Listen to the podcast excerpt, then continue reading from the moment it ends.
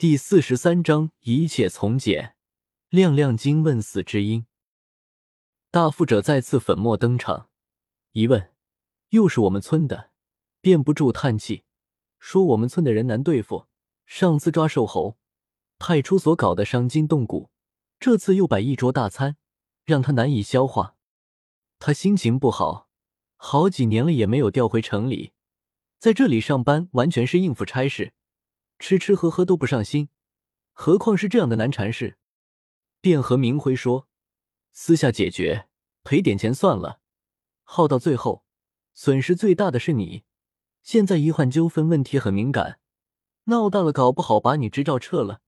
明辉想了想，给了大富者两条玉溪，说：“所长说的是，但是我这太憋屈，明明不管我的事。”大富者呵呵笑道：“但是。”就是管你的事，社会规则和舆论大都会偏向弱势群体，比如开车，你和摩托车撞了，凭你怎么有理，照样要赔。你要明智一点，算一算账，怎么样对你利益是最大化？这样闹下去，你绝对损失最大。去给他们家道个歉，送个花圈，赔点钱，大事化小，小事化了，算了。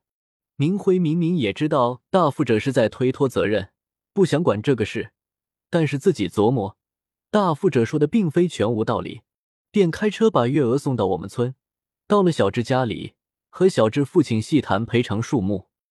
因为英年早逝，按照我们那的规矩，小智的葬礼一切从简，而且不能入土，只能做个秋子，等以后找个合适的女尸，配个阴婚，再说入土。葬礼没有乐队，没有搭棚，只请了阴阳师许仙过来帮忙采了个木纸。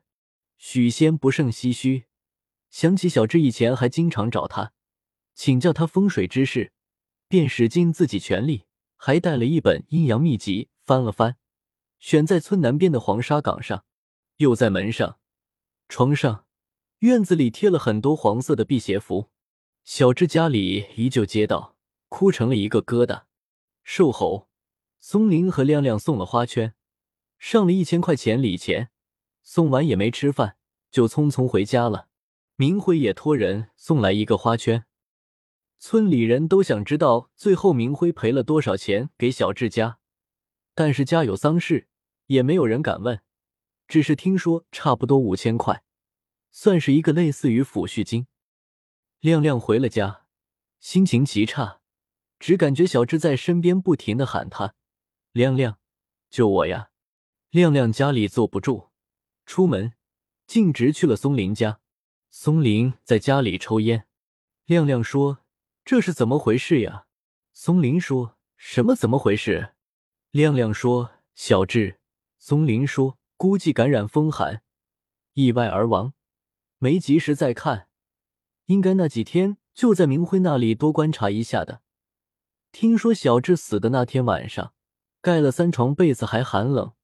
月娥嫂让他闷着头，还泡了一包很辣的方便面让小智吃，说出一身汗就好了。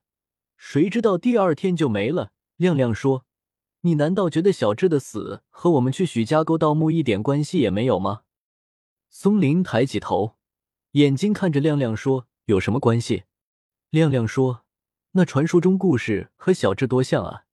几乎一模一样。松林说：“你不要疑神疑鬼，这就是一个巧合。你虔诚一点，多去烧几炷香就可以了。世界上哪里有什么鬼神仙狐？你信吗？见过吗？自己吓唬自己，真是的。